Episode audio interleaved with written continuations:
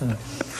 Les bienvenus sur BFM Lyon. Très heureuse de vous retrouver pour Cop Gun. Comme chaque lundi, on va débriefer bien sûr le match nul de l'OL vendredi dernier face à Lille. Trois buts partout avec l'équipe autour de moi ce soir. Édouard G, évidemment, qui m'accompagne à ma gauche. Bonsoir Édouard. Bonsoir Elodie, bonsoir à tous. Et face à vous euh, ce soir, Grégory Cuiron et Norvan Derderian. Bonsoir messieurs. Bonsoir. Ravi de vous retrouver pour euh, cette nouvelle émission. Encore plein de choses à se dire euh, cette semaine puisqu'après Lorient, l'OL affrontait un autre concurrent pour les places européennes vendredi soir.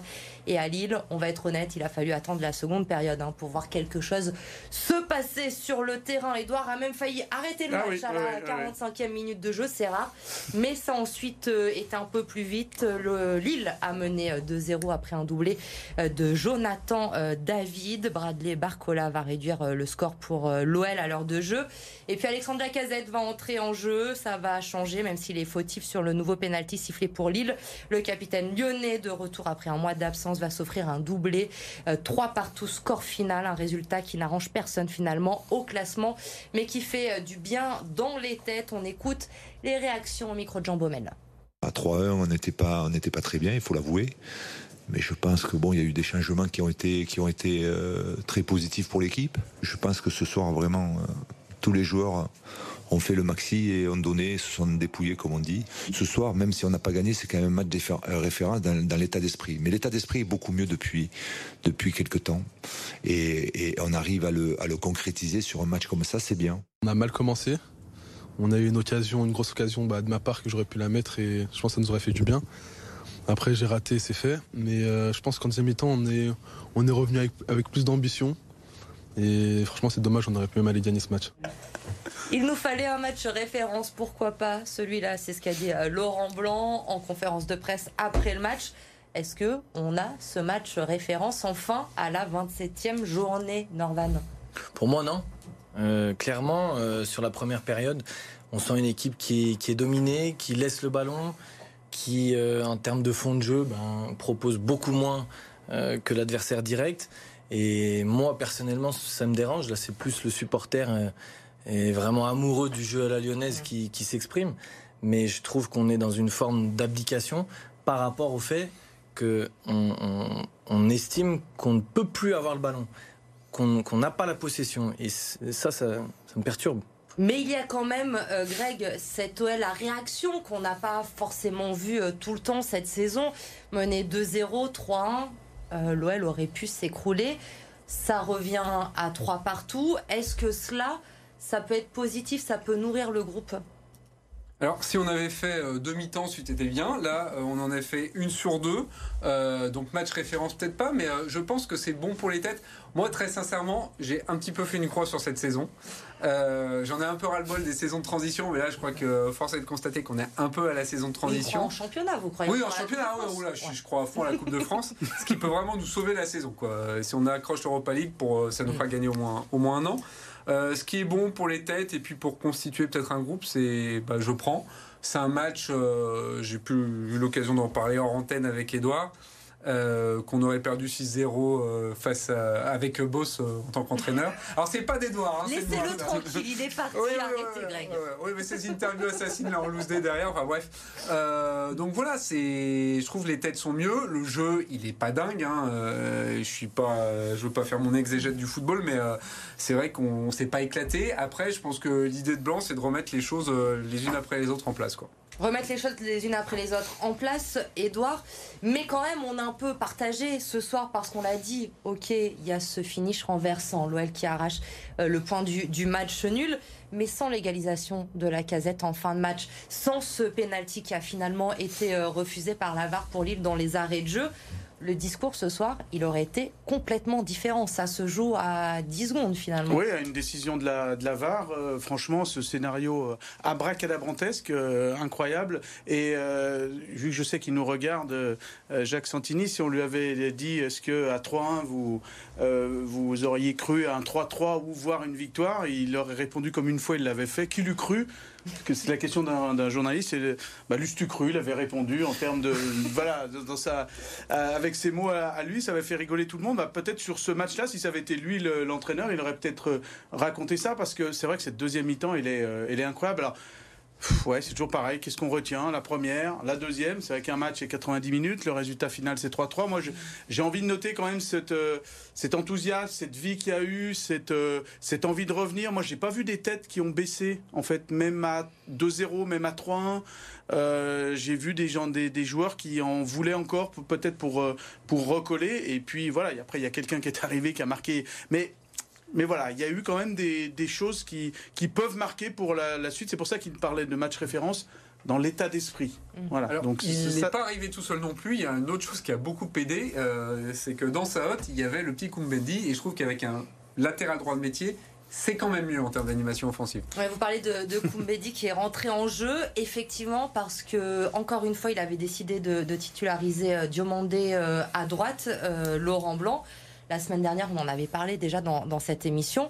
Demander à droite, c'est encore un flop euh, cette semaine. On n'arrive pas forcément à comprendre. Même si la semaine dernière, Edouard, on disait on n'est pas là à l'entraînement, on ne sait pas ce qui se passe. S'il fait ce choix-là, c'est bien qu'il y a une raison. Et il est tout le temps titulaire euh, de sous l'air de Laurent Blanc. Et, et Koumbedi, on ne comprend pas forcément le, choix de Laurent Blanc. Ouais, là, si on essaye de fonctionner cette fois plus en tant que supporter, mais plus dans la tête du coach, euh, l'aspect défensif sur une rencontre à l'extérieur contre une équipe comme ça, je pense que c'est une des notions qui est priorisée. Donc c'est sûr qu'en étant mené, en faisant un choix avec un latéral qui est plus offensif, automatiquement il va être plus en vue. Est-ce que euh, au départ ça aurait tenu? Il faut savoir aussi que l'un des pénaltiers arrive de, son côté, si, si je dis pas de bêtises. Donc il y a, l'aspect def à prendre en considération aussi une stat peut-être à vous donner aussi, preuve de cette défense fébrile de l'OL cette saison.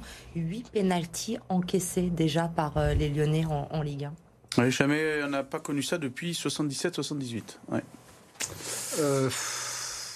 Ouais, je sais pas trop quoi en penser. Ça veut dire qu'on subit beaucoup. Ça veut dire qu'il y a beaucoup d'actions adverses dans sa surface de Beaucoup de déséquilibre. Peut-être de la jeunesse un peu. Aussi, aussi. Elle a pas bon dos, la jeunesse, un peu là, on est à la 27e journée. Bah, sur les pénalties, on dit euh, la jeunesse. sur les pénalties, si ça peut jouer, parce qu'on fait des petites, euh, des petites euh, fautes un peu, un peu bêtes. là, on parlait de la fébrilité de la défense, encore, mais il y en a un qui m'a encore régalé, c'est Lovren. Moi, j'ai trouvé. Non, si, si, si, si, si, si, si, Je trouve qu'il a. On a quand même ce gars-là. Enfin, je dirais, pareil, la même défense du temps de Peter Boss. Oh, avec Thiago Mendes à la place. C'était pas lâché. lâché Bon, on le disait la semaine dernière, c'est vrai que, que Lovren, il a apporté quelque chose euh, dans, dans cette défense. Il était en top, hein, d'ailleurs, la, semaine dernière dans cette émission. Moi, je vous rejoins. Par contre, sur le langage corporel, j'essaie de, de faire attention à ça fréquemment. On voit un garçon qui, qui, qui est presque désabusé sur plein d'attitudes, où il lève les bras, où il va s'exprimer, où il va, s'énerver. Donc oui, il est important, mais j'ai l'impression que, euh, au même titre que d'autres à d'autres secteurs de jeu, il est, euh, on, est en dépendance par rapport à l'état d'esprit, et ça c'est inquiétant aussi. Donc euh, oui, mais, mais non. On va rester sur, sur cette défense euh, lyonnaise et sur le, dernier rempart, puisque vendredi soir, Anthony Lopez était euh, de nouveau euh, absent. C'était Rémi Rioux dans les buts. trois buts encaissés donc pour le, le, suppléant de Lopez. Quel bilan vous faites pour le moment, messieurs, de, de cet intérim de, de Rémi Rioux? Je crois qu'en statistique, il n'a pas perdu de match avec l'OL. Voilà. Après, pour le reste, c'est vrai qu'il dégage pas. Il y a tellement une comparaison qui est importante par rapport à Anthony Lopez. Alors, c'est beaucoup mieux Julian Polensbeck qui était là l'année dernière. Ah euh, mais c'est vrai que là, voilà, il n'a pas le même charisme, il n'a pas le même, euh, la, hein, même présence. mais c'est vrai que c'est dur. Un gardien comme ça qui vient sur, sur un, rôle de suppléant, en plus sur certaines rencontres euh, compliquées. Mais moi, je sens un joueur qui est bien intégré et qui n'a pas peur de communiquer aussi ce que euh, c'était un petit peu moins le cas pour l'Allemand la saison passée. Donc, euh, non, bon, plutôt positif là-dessus.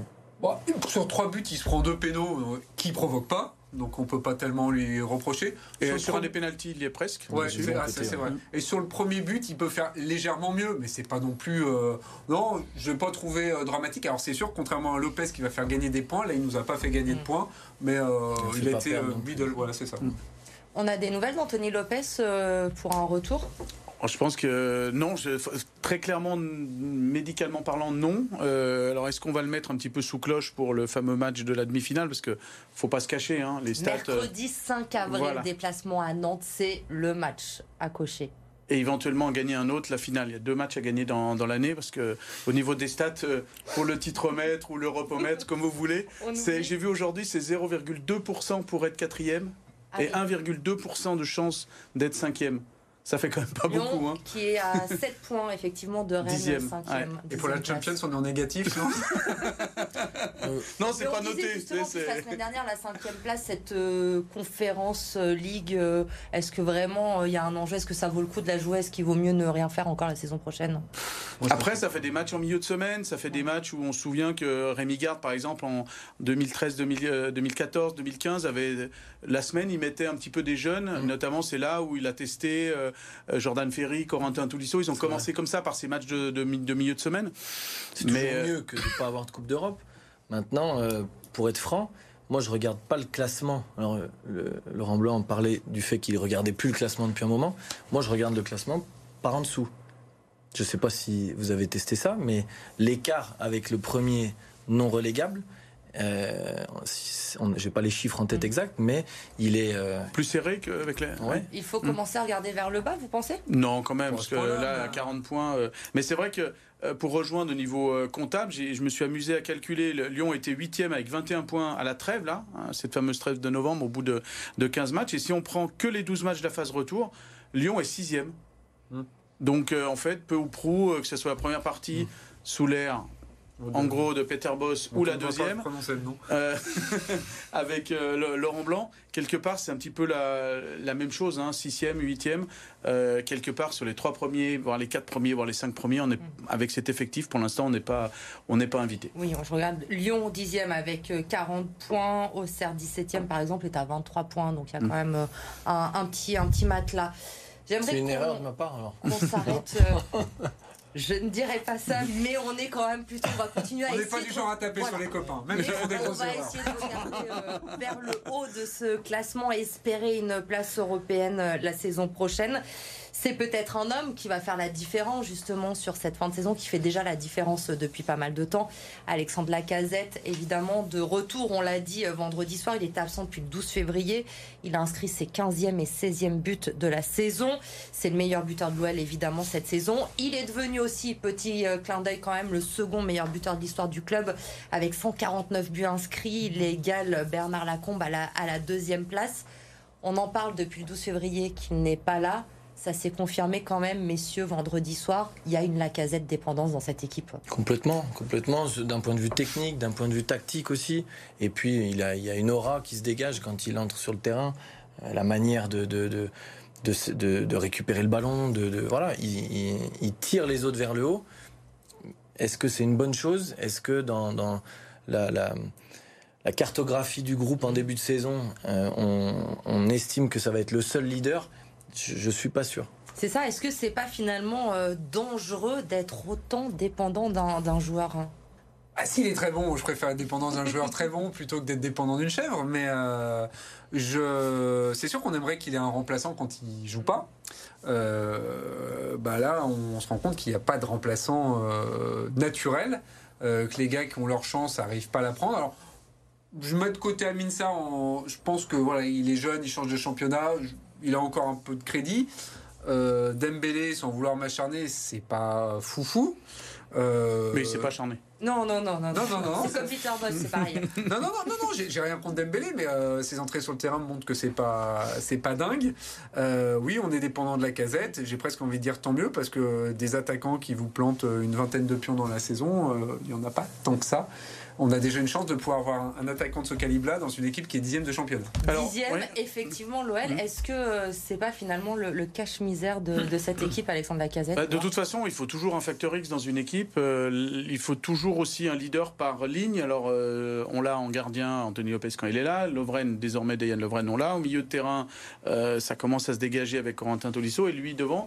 Et euh, si on était dépendant de lui euh, uniquement par ses buts qu'il va marquer en, en- en scoreur, en buteur égoïste, on pourrait dire qu'on est totalement euh, dépendant, mais là, on est dépendant aussi d'une façon un petit peu plus large parce que, euh, tu le disais, Norman, il, il dégage quelque chose, il est contagieux dans l'effort, c'est un leader, j'ai toujours dit, un leader d'effort, et il fait remonter le bloc, euh, il est généreux, il fait des passes décisives, il fait des appels, il compense, il a une intelligence de jeu sur le placement qui est, vraiment incroyable, et c'est pas étonnant que quand il était en forme au mois de janvier, qui était bien aussi, Ryan Cherky, et quand il n'était pas là. Donc c'est un petit peu comme la bonne santé. Hein. Euh, on sait qu'on sait bien la bonne santé quand on est malade. Bah là, quand on l'a pas, euh, Alexandre Lacazette, on voit que face à Lorient, s'il avait été là. Vous évoquez Ryan Cherky, magnifique euh, teasing, passe décisive, j'ai envie de dire, parce qu'on va en parler de Ryan Cherky dans la seconde période de Colton. Restez avec nous. Bravo. On est de retour pour les top flops, bien sûr, de ce Lille-OL. 3 partout, score final. On débute avec les tops. Edouard, vous l'avez évoqué euh, tout à l'heure déjà. Votre top. Subtilement. C'est Corentin Tolisso. non, non, non, on reparle, on est sur Corentin Tolisso. Face à vous, c'est Norvan cette semaine qui a choisi Bradley Barcola. On commence avec vous. Norvan, qu'est-ce qui vous a plu chez Bradley Barcola? Moi, je retiens la, progression depuis euh, les rencontres où il est, aligné, euh, l'aspect décisif, la combativité. J'ai en tête une des actions en, fin de rencontre où il va faire un, effort euh, dans, la, moitié de terrain adverse. Et, puis, je trouve un garçon qui prend de plus en plus ses marques avec bah, cette capacité à, amener des choses. Donc, voilà. Et il faudra être bon, Edouard, pour, pour le déloger. oh là là, il met la pression. Ah la jeunesse face à l'expérience, évidemment, de Corentin Tolisso. Donc, fatalement, déjà, avec de l'expérience, on, gagne beaucoup, euh, Narvan. Euh, non, je trouve qu'il dégage une vraie montée en puissance. Euh, je le, commence à le voir patron au milieu, il oriente, il calme, il remet un petit peu tout le monde sur, sur le, bon, le bon chemin à des moments donnés. Il a des bonnes passes qui, qui traversent vraiment un peu les, les lignes. Je retrouve un petit peu le, le Corentin Tolisso qu'on aimait bien à Lyon. Alors euh, vous allez me dire que c'est seulement maintenant, au bout de huit mois de saison. Euh, il y a eu pas mal de blessures. Pas mal de blessures, quatre blessures, quatre séquences de blessures dans l'année. Au final, c'est que quatre matchs pleins, mais j'ai l'impression que voilà, on arrive à trouver une montée en, puissance. Et puis je vous parlais de cette colonne vertébrale. Bah, il manquait au milieu quelqu'un, et je sens que voilà, Corentin Tolisso. En plus, il avait le brassard de, de capitaine. Euh, non, c'est plutôt là d'ailleurs, brassard de capitaine. Donc, euh, ouais, je sens vraiment une montée en, puissance dans cette, euh, dans cette saison. J'ai l'impression que les soucis de blessure sont derrière lui. Greg, Alors, à qui vous donnez le point? J'adore avoir ce pouvoir. Alors, je. J'en profite juste parce que l'émission est enregistrée, donc pour dire ce que je disais déjà, non pas enregistré en avant, mais c'est-à-dire que pour moi, Corentin Tolisso, fallait qu'il se requinque et il est en train de monter crescendo et j'y crois énormément. Mais j'ai aussi voté pour Barcola. Euh, bah oui, non mais là, il fait un match de dingue. Euh, c'est pas le premier et quand je pense, mais quand je pense qu'on a fait, il va nous placer. Bah, bien évidemment, on a failli le perdre. on a fait le prêter pour garder Toko et Kambi. Je me dis bon, je suis tellement content, mais c'est le jour et la nuit. Il se donne à fond. Il y a une véritable polyvalence. cest je trouve qu'il est aussi bon euh, à deux attaquants que sur euh, une aile et on n'en a pas tant que ça des, bons ailiers. Il revient défendre. Moi, dans sa manière de faire, de défendre et de marquer, il me fait un peu penser au début de Sidney Govou, Barcola. Je souhaite la même carrière et il triche pas. J'adore ce joueur. Désolé, Edouard. Terrible. Trahison de Grégory Cuiron dans cette émission. Vous allez euh, peut-être pouvoir vous venger, vous rattraper sur les flops. Edouard, euh, vous avez choisi Amin Sarr. On en a déjà pas mal parlé mm. euh, la semaine dernière. Hein. C'est compliqué pour Amin Sarr. Greg, vous, Ryan Cherky, le Lyonnais, qu'est-ce qui vous défend ah Bah oui, bah, euh, justement, quand on aime, on est exigeant. Et euh, alors, je pense que c'est pas que de sa faute. C'est-à-dire que je trouve bien meilleur euh, dans l'axe axe. Et là, c'est un rôle qui a été plus pris par Cacré. Lui était plus sur un, côté. Il était orphelin de la casette, mais j'ai trouvé qu'il avait pas mis un pied devant l'autre. Alors, on peut dire qu'il a fait une passe décisive avec sa talonnade qui a rebondi sur trois gars. donc, il faut peut-être qu'on le mette au billard. Mais c'est un joueur que j'aime beaucoup. Mais là, j'en attends plus. Et pour le coup, j'ai trouvé qu'il avait été euh, transparent dans le, euh, dans le match. Ce que disait Edouard, peut-être, c'est euh, avec la casette, il s'élève un peu avec l'expérience. Et quand la casette n'est pas là, on, retombe dans les travers Entre autres, puis je pense que la casette est là pour, pour le recadrer aussi durant le match. Mais c'est surtout que je pense qu'il est bien meilleur en 10 pur mm. que sur un côté. Amin Sarr, Edouard. bah, il a de l'envie, il a de l'enthousiasme, c'est ce qu'il nous a dit en conférence de presse. Il a de la fraîcheur aussi, il a un beau sourire. Euh, mais bon, pour l'instant, euh, ça et ça ne sert à rien hein, pour un, jeu de mots euh, méchant sur le, sur le coup. Alors je veux bien lui trouver beaucoup de, de, circonstances atténuantes. Il arrive d'un autre championnat, c'est ce qu'on disait d'ailleurs la semaine dernière.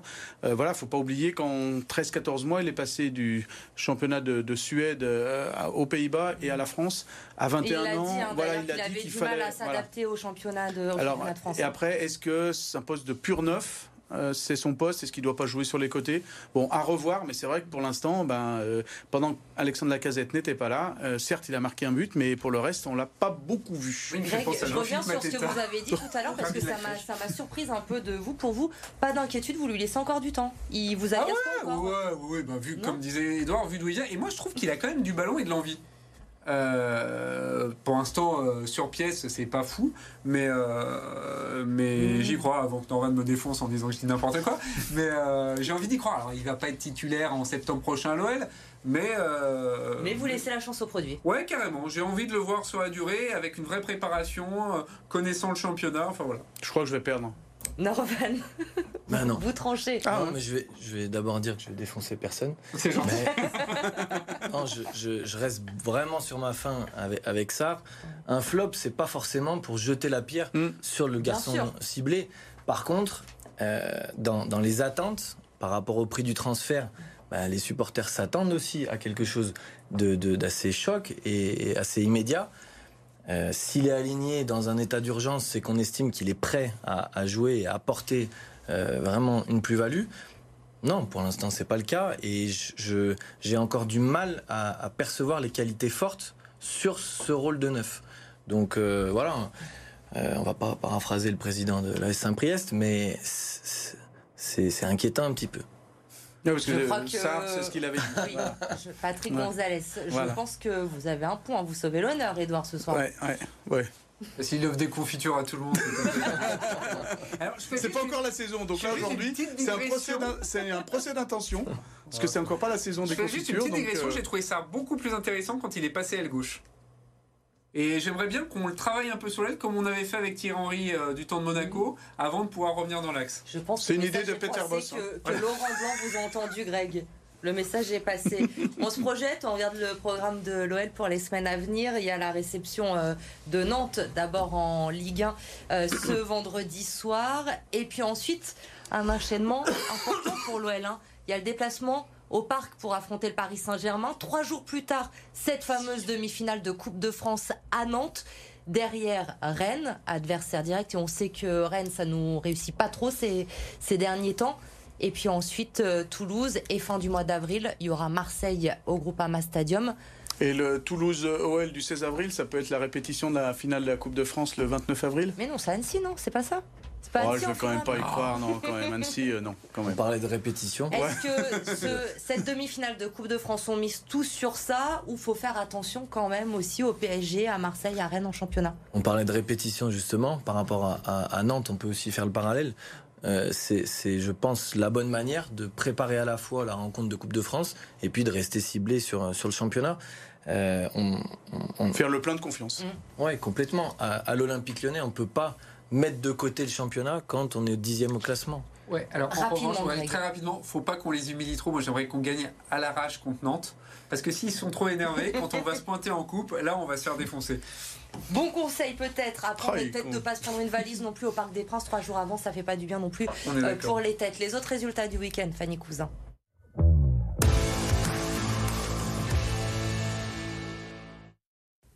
Pas de doublé en Coupe Gambardella pour l'Olympique lyonnais. Tenant du titre, les jeunes pousses de l'OL sont tombés en quart de finale sur la pelouse de Pau.